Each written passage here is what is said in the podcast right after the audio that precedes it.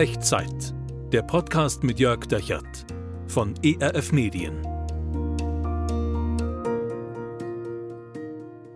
Hallo, herzlich willkommen zur Echtzeit. Mein Name ist Jörg Dechert und hier sind 10 Minuten Zuversicht für dich. Zuversicht, die dich vielleicht gerade erwischt, gerade trifft in einer Abgrundsituation des Lebens. Ich glaube, wir alle kennen Abgründe des Lebens und wir alle brauchen genau an diesen Stellen Zuversicht. Zum Beispiel, wenn wir vor Gott weglaufen oder wenn wir im Leben ganz unten sind oder wenn Gott uns konfrontiert und vor allem dann, wenn wir den Abgründen des eigenen Herzens ins Auge gucken. Also wenn wir ins eigene Herz reinschauen und merken, da tun sich Abgründe auf. Ich weiß nicht, ob du das kennst. Ich kenne das von mir und es sind verdammt unangenehme Momente. Und das möchte ich in dieser Echtzeitfolge mit dir zusammen tun. Und wir tun das ein letztes Mal zusammen im Blick auf Jona, auf diesen Propheten im Alten Testament. Ein Mann, der uns schon durch die letzten drei Echtzeitfolgen begleitet hat. Ein Prophet und seine Geschichte wird uns beschrieben im gleichnamigen Buch Jona im Alten Testament. Eine irre, eine absurde Geschichte. Dieser Jona, er läuft von Gott weg und äh, fährt mit dem Schiff und Gott schickt einen Sturm, um ihn aufzuhalten und er geht über Bord und dann schickt Gott einen Fisch, um ihn zu retten und der spuckt ihn wieder an Land und dann gibt Gott diesem Jona einen Auftrag, in die große Stadt Ninive zu gehen. 120.000 Leute, die von Gott keine Ahnung haben.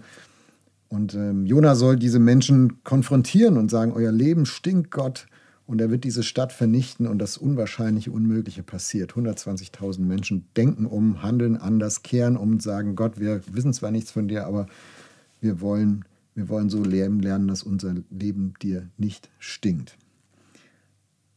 Und in der letzten Folge haben wir uns damit beschäftigt, wie das genau passiert, da wie die Menschen auf die Konfrontation Gottes reagieren. Und am Ende, am Ende ist doch eigentlich alles gut. Also die ganze, ganze Stadt kehrt um, die ganze Stadt betet zu Gott, die ganze Stadt sagt Gott, wir wollen lernen, nach deinen, nach deinen Geboten zu leben. Wir wollen nicht, dass unser Leben in den Abgrund rutscht. Mission accomplished. Der Prophet Jona kann sich eigentlich jetzt zur Ruhe setzen. Er war super erfolgreich. Es ist genau das passiert, was Gott sich gewünscht hat. Dass Menschen nicht kaputt gehen, nicht draufgehen, sondern gerettet werden. Könnte sich Jona freuen, oder? Das Irre ist, das tut er nicht. Und das, das hat mit seinem Herzen zu tun. Ein Abgrund ist noch übrig, der unsichtbarste, vielleicht der schwierigste, der Abgrund des menschlichen Herzens. Und wir sehen es am Beispiel dieses Mann, Mannes Gottes, dieses Propheten, dieses frommen Menschen, wie es in seinem Herzen wirklich aussieht. Das ist Jona Kapitel 4, das letzte Kapitel in diesem Buch. Und ich lese es dir vor, lass uns da mal zusammen reinhören. Vers Kapitel 3, Vers 10 fange ich an und dann geht es weiter ins Kapitel 4. Als aber Gott das Tun der Menschen von Ninive sah, wie sie umkehrten von ihrem bösen Wege, da reute ihn das Übel, das er ihnen angekündigt hatte, und er tat's nicht. Das aber verdross Jona sehr und Jona wurde zornig. Absurd.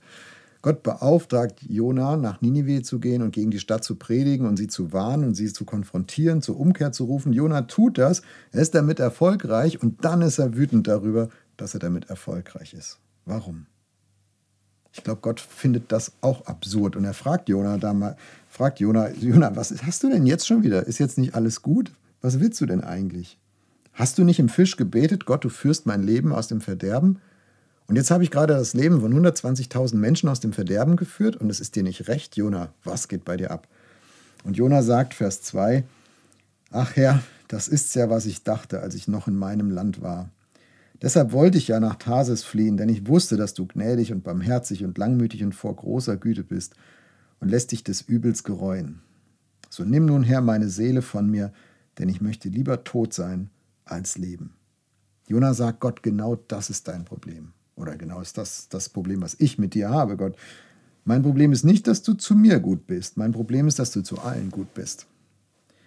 Auch zu diesen Leuten, denen da, denen in Ninive, den Feinden meines Volkes, denen, die ihr Leben in den Sand gesetzt haben, die hätten den Untergang mehr als verdient. Und du, du rettest die auch noch. Du hörst auch sie, du siehst auch sie, du führst auch ihr Leben aus dem Verderben und ich, Jona, muss in diesem deinen Plan auch noch mitspielen. Ich habe keine Lust mehr. Ich habe keine Lust mehr auf deine Gnade. Ich habe keine Lust mehr, das mitzuerleben und mitzumachen. Ich will lieber sterben als leben. Wahnsinn, oder? Wahnsinn. Gott zeigt sein Herz für die Menschen in Ninive, die fast nichts von ihm wissen. Und ein Abgrund tut sich auf im Herzen dieses Jona, der so viel von Gott weiß und so viel mit Gott schon erlebt hat. Könnte es sein, frage ich mich, dass ich auch so einen Abgrund im Herzen habe? Könnte es sein, dass du vielleicht auch so einen Abgrund im Herzen hast? Wer sind für dich die, die da, die in Ninive, die, die ihre Strafe doch eigentlich verdient haben, die, die die Gnade Gottes nicht verdient haben? Gibt es Menschen, denen du Gottes Gnade nicht gönnst? Die gute Nachricht ist, selbst in diesem Abgrund seines Herzens lässt Gott den Jona nicht alleine, sondern er versucht ihm zu zeigen, was da genau passiert und er versucht ihm deutlich zu machen, Jona, guck mal, das, das ist eigentlich in deinem Herz drin, wenn ich Gott reinschaue. Und Gott erklärt ihm das an einer, anhand einer Pflanze. Also der Jona setzt sich, heißt es, östlich von Ninive hin und er guckt auf die Stadt und äh, wie, so ein, wie so ein Voyeur, wie so ein, wie so ein Gaffer im, äh, bei, einer, bei einem Unglück auf der Autobahn. Also er, er wartet darauf, dass Gott vielleicht doch noch irgendwie Feuer und Schwefel vom Himmel wirft und die Stadt vernichtet. Und er sitzt da am Rand der Wüste und schaut über diese Stadt und wartet. Und äh, die Sonne versenkt seinen Kopf und es ist heiß und Jona schwitzt. Und dann lässt, dann heißt es, dann lässt Gott eine Rizinusstaude wachsen, also irgendwie so eine große Pflanze. Und die spendet Jona Schatten. Die wächst innerhalb von einem Tag. Und der Jona sitzt im Schatten und der freut sich über diese Pflanze. Sagt, wunderbar, jetzt kann ich dem Unglück auch noch so im Schatten zugucken und muss nicht so viel schwitzen. Und am nächsten Tag schickt Gott einen Wurm, heißt es da, und die Staude geht wieder ein und verdorrt und Jona sitzt wieder in der Hitze. Und dann kommt der Ostwind und es wird nochmal richtig heiß und der Jona fängt wieder an zu schwitzen. Und dann, dann wird Jona depressiv, dann wird er so richtig sauer, dann wird er so richtig zornig.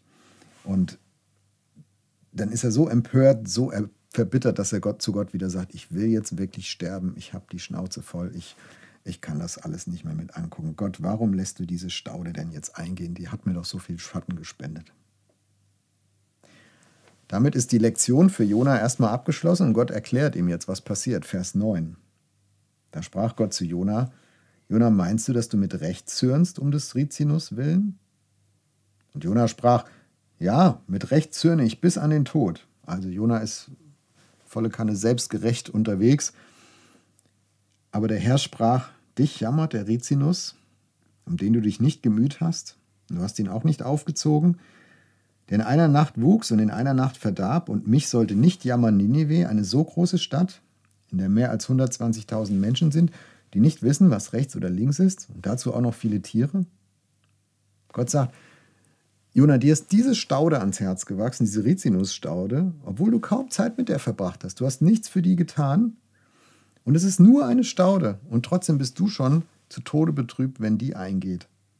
Und ich habe diese 120.000 Menschen in Ninive aufwachsen sehen.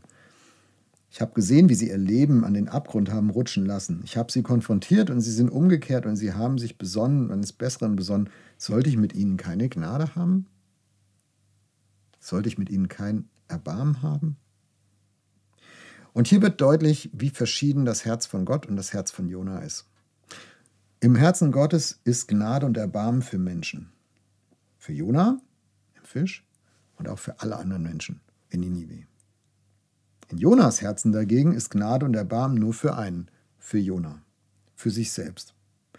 Oder vielleicht noch für Menschen, die auf derselben Seite stehen wie Jona. Aber für die anderen, für die Ninive, für die nicht. Und wenn ich ehrlich bin, habe ich keinen Grund, auf Jona runterzugucken. Auch in meinem Herzen gibt es Härte und da gibt es Zorn und da gibt es Wut und Rechthaberei. Aber all das erkenne ich erst, wenn ich auf Gottes Herzen schaue. Wenn ich dem begegne, was in Gottes Herzen ist. Wie viel Gnade da ist, wie viel Erbarmen mit Menschen, mit mir und mit anderen. Und ich bin so froh, dass Gott so anders ist als ich. Ich glaube, Gott lässt dich und mich immer wieder diesen Blick in sein Herz tun damit du und ich, damit wir erkennen, was in unserem eigenen Herzen passiert und drin ist. In der Hoffnung, dass dieser Herzensabgleich zwischen Gott und uns unser Herz allmählich verändert. Und wir nicht nur Gottes Gnade für uns persönlich glauben lernen, sondern dass wir uns auch wünschen, dass die sich ausbreitet auf der ganzen Welt und hin zu allen Menschen und dass alle Menschen die genießen, erleben können. Hier endet das Buch Jona nach vier Kapiteln und es ist irgendwie so unvollendet. Es lässt nämlich offen, wie Jona jetzt auf diese Erklärung Gottes mit der Rizinusstaude antwortet. Ob Jona sich besinnt und sagt, okay Gott, du hast recht, ja stimmt, ich hab, bin hart in meinem Herzen gewesen gegenüber den Leuten da in Ninive. Oder ob Jona weiter sagt, ich will sterben, ich habe die Nase voll. Was auch immer passiert, es bleibt hier offen, es wird uns nicht weiter erzählt. Und damit damit legt das Buch Jona uns, dir und mir, diese Frage vor die Füße. Und die Frage ist, was siehst du, wenn du in dein Herz schaust? Was sehe ich, wenn ich in mein Herz schaue? Wollen wir beten zusammen? Ich lade dich herzlich ein, dich einzuklinken. Nimm die Worte mit, mach sie zu deinen, die du mich gleich sprechen hörst. Mach das Gebet so zu deinen und deinem Herzen.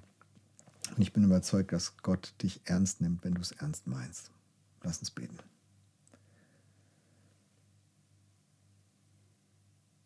Gott, wir hören diese Geschichte, wir schauen da rein und wir staunen, wie viel Gnade und Erbarmen in deinem Herzen ist für Menschen.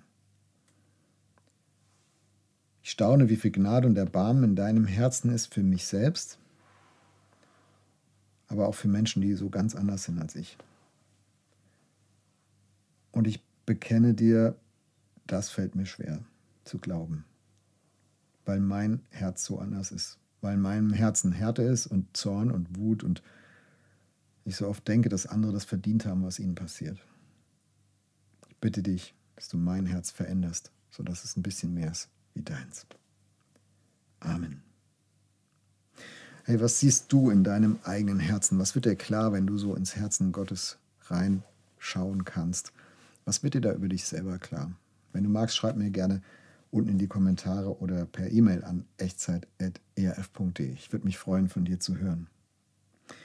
Und nimm das mit in die nächsten Tage, nimm das mit in die nächste Zeit. Die Gewissheit aus dieser Folge, wenn du merkst, dass, dass dir Gnade für andere Menschen fehlt, dann verschließe nicht die Augen vor diesem Abgrund deines Herzens, sondern dann nimm wahr, dass Gott dich in sein Herz schauen lässt, damit du dein eigenes Herz erkennst und damit es dein eigenes Herz veränderst.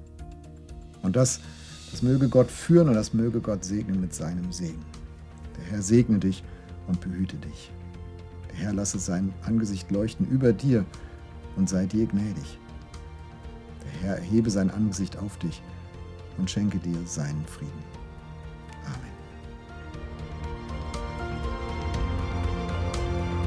Das war Echtzeit. Zehn Minuten Zuversicht für dich. Der Podcast mit Jörg Dechert von ERF Medien.